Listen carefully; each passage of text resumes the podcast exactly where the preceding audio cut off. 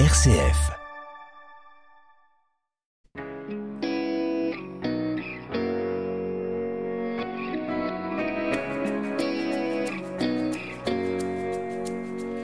Bonjour à tous, bienvenue dans La foi en débat aujourd'hui et dans la foulée du congrès mission qui a lieu ce week-end. On va se demander qui est concerné par l'annonce de l'évangile dans notre monde post-chrétien On le sait, hein, la mission, ça commence chez nous, mais sommes-nous tous faits pour prêcher la bonne parole? Ça, c'est une autre affaire, on va en discuter. Et puis, nous reviendrons sur la visite du pape à Marseille, sur son message d'accueil du migrant.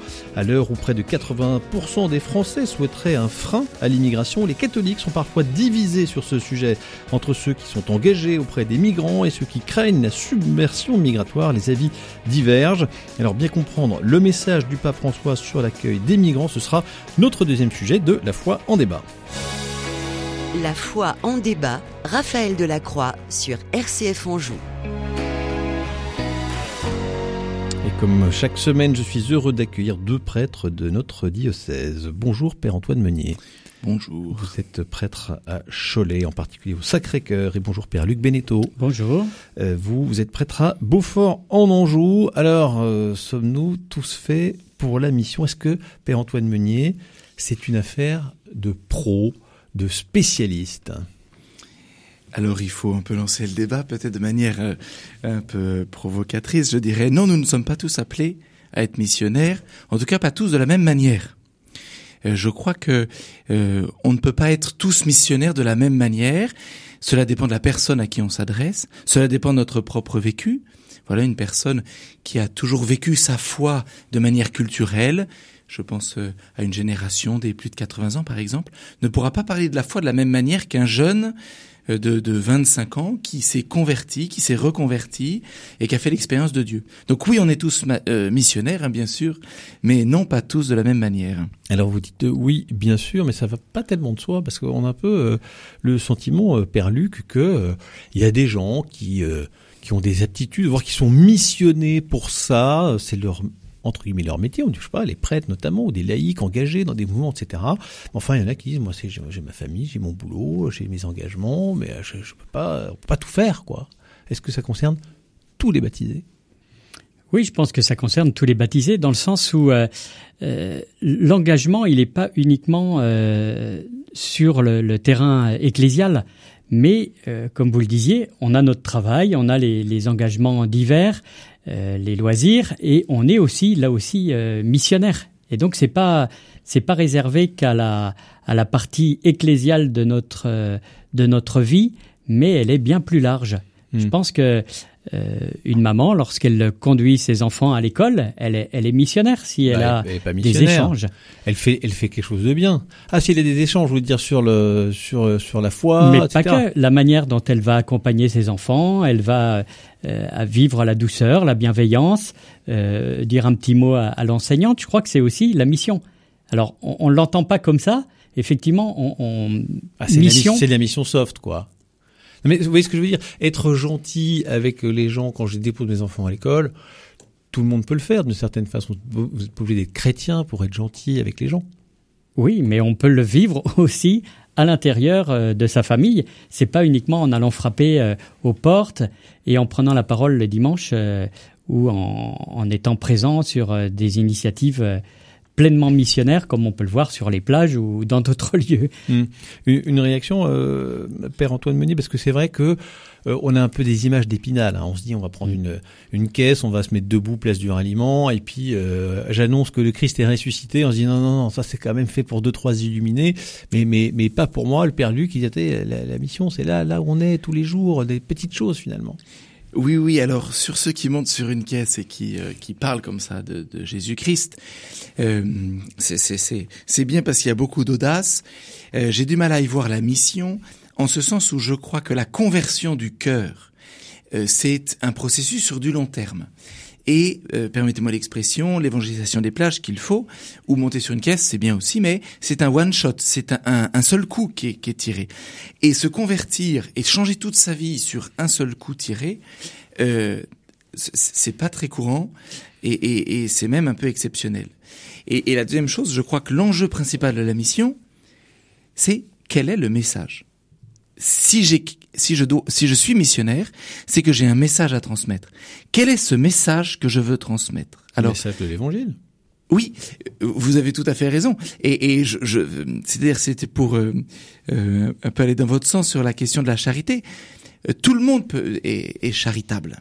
Et donc, euh, Bon, non, tout le monde ne l'est pas. Hein. On aimerait bien l'être un peu plus. Hein. Alors tout le monde essaie. Enfin, vous peut-être, mais euh, moi personnellement, je sais que j'ai des petits progrès à faire. Tout le monde essaye de l'être, au moins avec ses proches, et ce, et, et, et on l'entend souvent.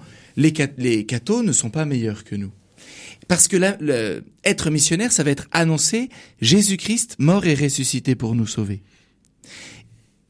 La conséquence, c'est évidemment l'amour de tous, et ça, cette annonce de la résurrection sera vécue et sera visible auprès de tous ceux qui nous entourent. Mais le message principal pour être missionnaire, c'est un message à transmettre. Jésus-Christ est mort et ressuscité pour nous sauver. Ok. Euh, alors moi, j'ai la chance de, dans mon milieu professionnel de pouvoir avoir pas trop de difficultés à, le dire. Néanmoins, euh, Père Luc, euh, ça veut dire quoi concrètement en fait d'être d'être missionnaire? Parce que moi, je veux bien dire, hein, Jésus a ressuscité les morts pour nos péchés. Vous dites ça quoi? À la machine à café au boulot, en achetant en achetant votre baguette de pain. on est souvent confronté à cette difficulté. On veut bien annoncer l'Évangile, mais on fait comment? Crois qu'il n'y a pas qu'une manière, il y a des manières. Et il faut trouver chacun euh, la porte d'entrée qui va être la nôtre euh, et qui, qui va... Euh, faut, faut pas être mal à l'aise dans, dans la mission. Si on est mal à l'aise, l'autre va le sentir. Il faut vraiment sentir le message qu'on a envie de, de, transmettre et la manière de, de, le faire. Il y en a qui vont le faire à partir de, de l'art, il y en a qui vont le faire à partir du chant, il y en a qui vont le faire euh, par une lecture, il y en a qui vont le faire par une formation, il y en a qui vont le. Il y a, il y a autant de manières, je pense. Hein. C'est, c'est, il n'y a pas un, un, une manière d'être. Euh, Jésus, il a envoyé, voilà, sur les routes, et euh, il leur a pas donné un, un, un, cahier des charges hyper précis. C'était mmh. juste euh, ni sac ni bâton. Euh, voilà, euh, quand vous serez pas bien accueillis, bah, partez il n'y a pas de code précis. Hein, c'était pas. Euh, ok, multiplicité de, de, de, de, du, du mode du mode d'emploi. D'emploi, oui. Néanmoins, il y a, il y a un message, un message fort, un message difficile. Euh, à temps et à contre-temps, le message de l'Évangile est un message euh, exigeant. On a un peu peur en fait, hein, pour être honnête. Euh, euh, l'image de l'Église elle est ternie. Euh, dans un monde hyper sécularisé où les gens la transcendance, c'est pas trop leur, leur tasse de thé. Puis nous on arrive, bon, comment est-ce que je vais aborder la question de Dieu dans tout ça? On, a pas mal de de freins finalement à évangéliser, Père Antoine. Oui, oui, on a énormément de freins. On, ne sait pas co comment évangéliser. Pour une raison aussi, c'est que nous découvrons un monde sécularisé. C'est-à-dire que l'évangélisation, pour l'instant, et, dans, notre imaginaire avec la vie de tous les saints, était confrontée au monde païen. Donc, on sait convertir des païens en leur montrant qu'il y a quelque chose de vain et de vide dans, dans, dans, dans leur pratique religieuse. Mais, aujourd'hui, au XXIe siècle, on est confronté à, à, deux phénomènes, celui de euh, l'indifférence religieuse et l'islam. Et face à ces deux courants, l'Église, pour l'instant, c'est-à-dire les chrétiens et les prêtres, n'ont pas réfléchi à dire à se dire comment est-ce que je peux annoncer Jésus-Christ mort et ressuscité et la présence de Dieu? Je, je, je, réagis, vous voyez, par rapport à cette question de la transcendance. Les gens sont extérieurs à la transcendance, certes, euh, en parole en tout cas, mais en fait, quand on, quand on creuse au fond de leur cœur, il y a bien une présence de transcendance. Parce qu'au moment où ils perdent un proche, il y aura des rites funéraires. Euh, les questions qu'ils pourront se poser sur sur l'amour et, et, et, sur ces grands thèmes auront une dimension transcendantale parce qu'ils en feront des absolus extraordinaires. Les questions sur les lois naturelles, est-ce que est-ce que l'homme, est-ce que l'humanité est habitée par des lois innées, des lois naturelles inscrites par Dieu au fond de son cœur? Ça, en fait, c'est une question qu'on peut qu'on peut qu'on peut soulever dans tous les domaines de la société. Mmh. Père Luc, euh, c'est vrai, on est dans un monde euh, sécularisé, on l'a dit, ou post-chrétien, euh, mais d'une certaine façon, ça, pourrait être aussi un. La, terre est un peu plus vierge, c'est-à-dire qu'il y a beaucoup de gens qui disent mais moi, en fait, j'ai mis les pieds dans une église ou deux fois pour un mariage ou un enterrement. Est-ce que ça, c'est un, un atout qui devrait nous dire mais mais allons-y. Ben, avant, on envoyait des missionnaires à l'autre bout du monde, mais là, en fait, c'est nos voisins qui croient plus en Dieu. Effectivement, je crois que c'est, on est dans une période qui est à la fois qui est rude parce qu'il y y a des choses qui, qui s'écroulent, et puis en même temps, on a toutes ces demandes divers qu'on maîtrise ou qu'on maîtrise pas. Euh, un petit exemple. Dimanche, on me dit après, à, la fin de la messe, j'étais à Beaugé, qu'il y a quelqu'un qui n'était pas venu depuis 20 ans. Voilà, elle a vécu la messe et euh, je la vois cette semaine parce qu'elle elle veut aller plus loin et elle veut continuer à creuser et à s'engager euh, pour l'Église. Ça, c'est vraiment un témoignage. Je me dis, mais ça, on maîtrise rien. C'est pas moi qui l'ai appelé pour venir à la messe dimanche. C'est l'esprit qui a agi.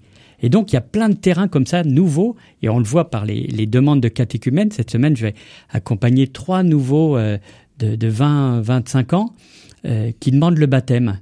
C'est pas nous qui avons été les chercher. C'est eux qui viennent frapper à un moment donné. Et euh, donc ça, ça nous dépasse. il y a bien quelque chose qui a déclenché le, la conversion à un moment donné. Oui, alors je, je, on va creuser ça mmh, encore. Mmh. C'est encore difficile de mettre des mots derrière, mais on voit bien que dans nos assemblées, euh, on a des, des, personnes qui sont loin de tout ça. Mais en même temps, euh, moi je suis surpris que lorsqu'on prend la parole euh, devant des collégiens et qu'on en a 3 400 euh, devant nous, il n'y a pas un bruit, il y a un respect. Et je crois que c'est euh, cette dimension de, de, cette dimension qui, qui, est inconnue pour eux, qui, qui est en attente. On se fait parfois un peu des idées sur la façon dont va être reçu euh, le message du Christ, de l'Évangile, en disant oh là là, mais moi non, on va se moquer de moi, on va dire ça, mais on, se fait parfois des plans sur la comète. Il y a parfois une, vraie attente, et on n'est peut-être pas assez euh, investi dans la mission. Oui, ou pas assez formé aussi. C'est-à-dire que euh, quand on est confronté aux questions de ceux qui sont indifférents ou qui ont quitté la foi, eh bien, on se rend compte que parfois on ne sait pas quoi leur dire et on a du mal à les faire cheminer je, crois, l'enjeu pour être missionnaire, euh, il, faut voir plutôt la mission et la foi, non pas comme un oui ou non, je suis croyant, je suis pas croyant, mais plutôt comme une progression. C'est-à-dire que on peut essayer de répondre aux différentes questions d'une personne pour qu'elle progresse. Vous voyez, euh, euh, l'enjeu de découvrir est-ce que Dieu existe? Voilà, découvrir pourquoi est-ce que le christianisme serait la religion qui qui serait la bonne entre guillemets. Vous voyez, qui est pourquoi est-ce que c'est la religion chrétienne qui m'anime? Voilà pourquoi déployer sa vie chrétienne euh, tous les jours et tous les dimanches par la prière? Vous voyez, et il y a différentes strates pour être missionnaire. Donc faut tous y aller. Euh, faut pas avoir peur d'y aller, mais il faut quand même savoir de quoi de quoi on parle, parce qu'il faut savoir rendre compte quand même de sa foi. Oui, oui, oui. Je crois qu'il y a un immense besoin de formation. Euh, le Concile Vatican II disait il faut savoir écouter les signes des temps. Voilà. Eh bien, quelles sont les questions que se pose notre société sur Dieu et sur la foi? Est-ce qu'on a pris le temps de les écouter euh, euh, au-delà parfois du brouhaha médiatique, voyez, des, grands scandales qui secouent notre communauté? Alors vous parlez de brouhaha médiatique, il y en a eu un petit peu après euh, la venue du pape François à Marseille, notamment sur la question migratoire qui fait souvent débat. On va en parler avec vous dans un instant. La foi en débat Raphaël Delacroix sur RCF Anjou. Toujours en compagnie euh, du père Antoine Meunier de Cholet, du père Luc Beneteau de Beaufort en Anjou. Alors, euh, notre pape fait-il de la politique quand il appelle à accueillir les migrants? On sait que c'est une question qui est brûlante qui est difficile. Euh, le pape François, lui, il va pas par quatre chemins et dit les amis, il faut accueillir. Et vous, les Occidentaux, franchement, euh, faites un effort. Je, je, paraphrase évidemment, il dit pas que les choses comme ça, mais en français que le pape François, lui, euh, il dit les choses assez cash. Est-ce que euh, notre pape, Père Luc Beneteau, il fait de la politique et du coup il sortirait un petit peu de, de, de son champ d'une certaine façon, ou bien non, il est parfaitement dans son rôle sur ce sujet? Moi je crois qu'il est vraiment dans son rôle. Euh, actuellement, c'est un prophète. C'est un prophète des temps et on n'en a pas beaucoup des prophètes. Qui, à part le pape, on voit pas beaucoup de grandes figures. C'est peut-être ce qui nous manque actuellement. C'est, des prophètes qui soient reconnus euh, par, euh, par la profondeur de leur, message. Euh, on a peu de, de, messages forts actuellement. On a peu de philosophes, on a peu de, grands théologiens. C'est ce qui nous manque, je pense. Et, et, et, lui, il met la barre haute et il vient un peu comme un, comme celui qui, qui met un coup d'électrochoc au cœur. Je pense que c'est ça son, son, premier désir. C'est pas de faire de la politique, quels que soient les mouvements.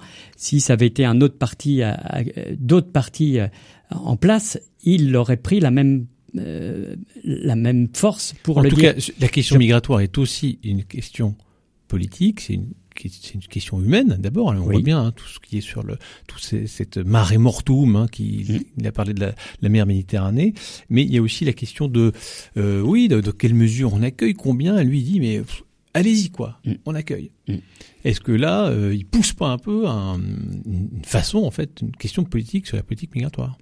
Moi je dis souvent aux gens qui qui sont en réaction avec cet accueil, et si c'était votre petit-fils qu'est-ce que vous diriez?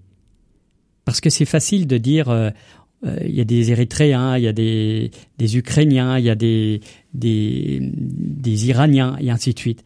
Mais si c'était votre petit-fils, est-ce que vous diriez euh, retourne chez toi? Vu leurs conditions de vie, et c'est pour ça que le pape, il est, il est un électrochoc, parce qu'il nous dit d'abord, c'est un être humain, c'est mon frère, c'est ton frère. Il ne nous dit pas euh, c'est parce que tu, tu, votes pour tel parti que tu dois accueillir hmm. ou, ou, tu votes pour tel autre que tu ne dois pas accueillir. C'est pas ça. C'est d'abord un frère et, et c'est pour ça que son message est, est fort.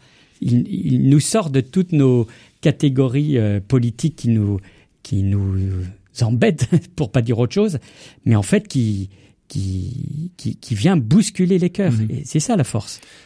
Il y a quand même euh, la, la, question qui, qui se pose euh, et, qu'est-ce qu'il faut répondre en fait euh, à ceux qui disent, ceux qui craignent que des quartiers euh, entiers soient islamisés, que l'immigration favorise des situations de précarité, du coup de délinquance, de, de trafic de drogue, des gens qui, qui, vivent ça en fait au quotidien et qui sont confrontés à cet accueil direct, parce qu'il y a beaucoup de gens qui disent oui, oui, il faut, faut accueillir, mais qui sont pas impactés directement. Il y a ceux qui sont impactés et qui disent attendez, nous on veut bien la dignité de la personne humaine, mais évidemment on peut plus. Qu'est-ce qu'on qu'est-ce qu'on leur répond à, à ça, Père Antoine Meunier? Euh, c'est une bonne question. D'abord, le, pape a parlé hein, dans son discours au Pharaon euh, euh, d'accueil équitable. Hein. Voilà, donc ce n'est pas un, accueil à n'importe quel prix, à n'importe comment.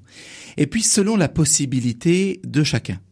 Donc il renvoie aussi aux politiques pour mesurer euh, euh, quelle est la capacité d'un pays pour accueillir. Voilà, tout en en indiquant, en reprenant les paroles de Paul VI, que nous sommes un Nord opulent, euh, face à un Sud. Il a dit peuple de la faim. Voilà, le peuple de l'opulence, c'est nous, et le peuple de la faim, c'est l'Afrique. En sachant qu'on est plutôt des nantis et qui ne devons pas euh, euh, refuser les migrants au nom d'un matérialisme et d'un consumérisme galopant.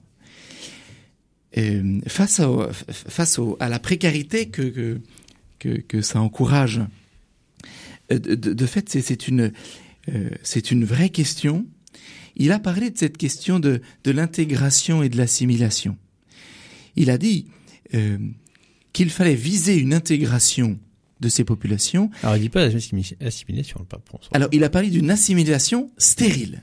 Donc une assimilation, une assimilation qui ne, peut pas, qui ne prend pas en compte la différence des autres et qui conduit à une ghettoisation. Et c'est justement euh, la description que vous faites. En fait, c'est cette ghettoisation euh, euh à laquelle on, assiste.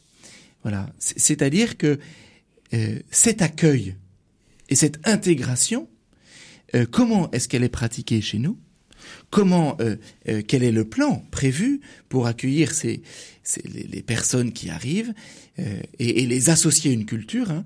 Le catéchisme de l'Église catholique parle du devoir des, des migrants à respecter les droits mm. des pays qui les accueillent. Mais on voit bien que ça devient difficile avec un avec quand on est confronté à, à une comment dire à une quantité, c'est-à-dire une quantité d'absorption.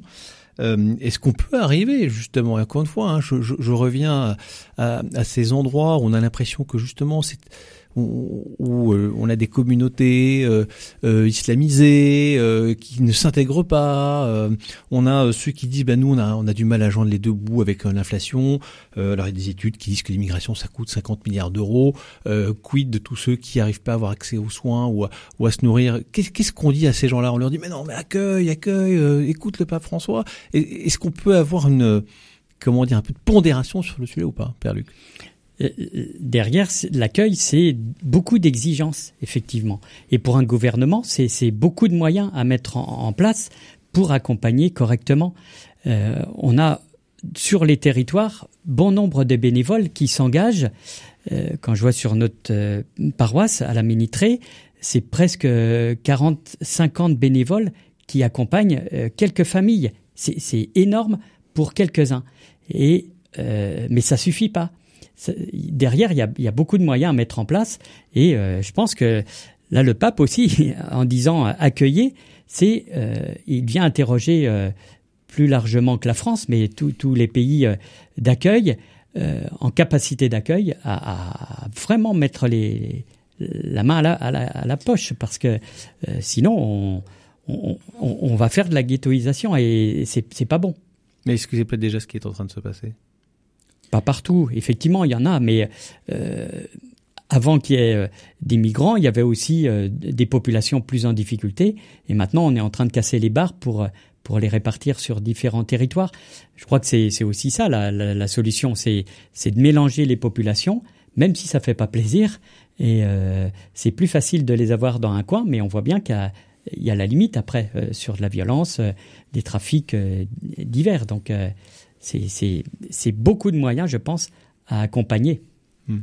Père Antoine. Oui, je, euh, je, reviendrai sur la question de la dignité parce que je crois qu'il y a, il y a deux visions euh, qui, qui s'opposent.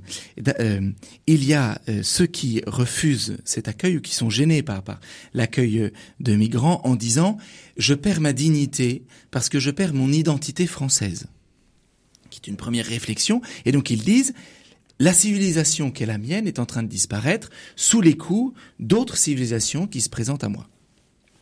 Et le pape François, en fait, répond en disant accueillir l'autre, accueillir le migrant qui se présente chez nous, c'est au contraire reconnaître la dignité de la personne humaine et agir avec dignité. Ça veut dire qu'une civilisation qui n'accueille pas une population qui viendrait jusqu'à elle perdrait sa dignité parce qu'elle ne saurait pas comment définir la personne humaine. Et donc il y a deux enjeux ici.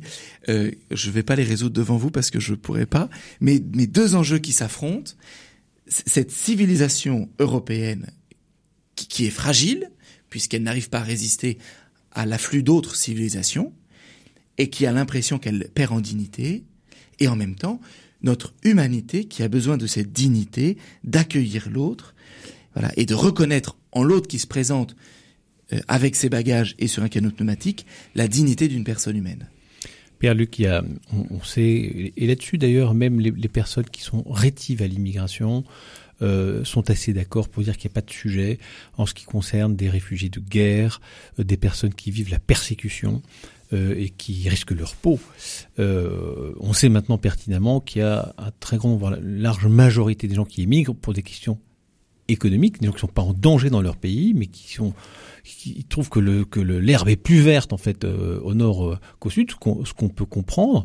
Est-ce qu'il faut quand même mettre une, une limite en fait? Est-ce qu'il y a un danger à, à ce qu'il y ait pas de limite? Et aujourd'hui, on a l'impression qu'il y a peu de limites. Je ne sais pas s'il y a peu de limites, parce qu'il y a quand même a, des non, discours qui, qui, qui, veulent euh, mettre des limites. Oui. Mais, mais dans les faits Dans les faits, oui. Dans les faits, je sais pas, il y a à peu près 400 000 personnes qui arrivent en France euh, chaque année, si mes chiffres sont à peu près, mmh, mmh. à peu près justes. Donc on peut dire qu'aujourd'hui, il n'y a, a, pas de grand frein à l'immigration, c'est ça que je veux dire. Il y en je a dis pas que c'est pas cadré, que c'est pas. Euh... On voit bien que l'accueil est quand même avec plein de conditions. Il y a plein de, de, de personnes qui sont hors la loi en France mm. parce qu'elles n'arrivent pas à avoir euh, l'ensemble des, Les des papiers. Voilà, oui. c'est ça. Mm. Et c'est catastrophique parce que euh, ils n'ont pas envie de repartir et donc ils vivent dans des conditions euh, désastreuses chez nous. c'est délicat parce que effectivement, on voit bien que pour accueillir correctement et décemment toute personne, faut des moyens. Et euh, est-ce qu'on est prêt à, à engager ces, ces, cette dimension-là lorsque le panier de la ménagère est plus, est plus élevé et, et qu'on a des impôts euh, plus chers euh, cette année C'est vrai que ça fait peur. Mais en même temps, ça fait partie de, des exigences de la vie, de prendre acte euh, de tout tout le contexte. Et c'est là qu'il faut travailler aussi. Et là, ça nous dépasse. C'est des réflexions de fond entre pays, euh, d'où le travail de, de l'Europe et puis euh, avec d'autres instances pour essayer euh, que ces personnes puissent rester dans leur pays. Euh, c'est d'abord ça le, un des gros points. C'est hmm. comment on va permettre à des personnes de retourner dans leur pays. Et le pape pas pour les mettre dans... rappelle ce droit à ne, à ne pas à ne pas migrer, le droit à rester chez soi. Tout à fait. Mais ça c'est notre affaire parce qu'il faut euh, faut soutenir ces pays, souvent avec des problèmes de d'instabilité politique, de corruption, etc. Eh Père Antoine, pour terminer. Oui. Euh, D'abord pour répondre sur la question sur la limite, est-ce qu'il faut fixer une limite? Euh, Si nous hommes d'Église nous disons voilà la limite qu'il faut, euh, nous devenons des politiciens. Et donc, euh, euh, on n'est plus dans notre. Vous engagez pas là-dedans. Hmm. La deuxième chose, c'est que euh, le pays européen que le pape a le plus visité, c'est la Hongrie de Orban, qui justement a fixé une limite. Donc, le pape n'est pas contraire à cette idée de limite. Puis la troisième chose, c'est ce que disait le père Luc, c'est la coopération. L'instabilité africaine, euh, nous en sommes parfaitement responsables parce que nous les avons abandonnés. Hmm. Et, et donc là, il y a une vraie œuvre à faire de coopération avec les pays d'Afrique et ça, ce serait un autre sujet sur la colonisation. Merci beaucoup, Père Antoine Meunier. Merci beaucoup, Père Luc Beneteau, d'avoir participé à ce débat. À la semaine prochaine.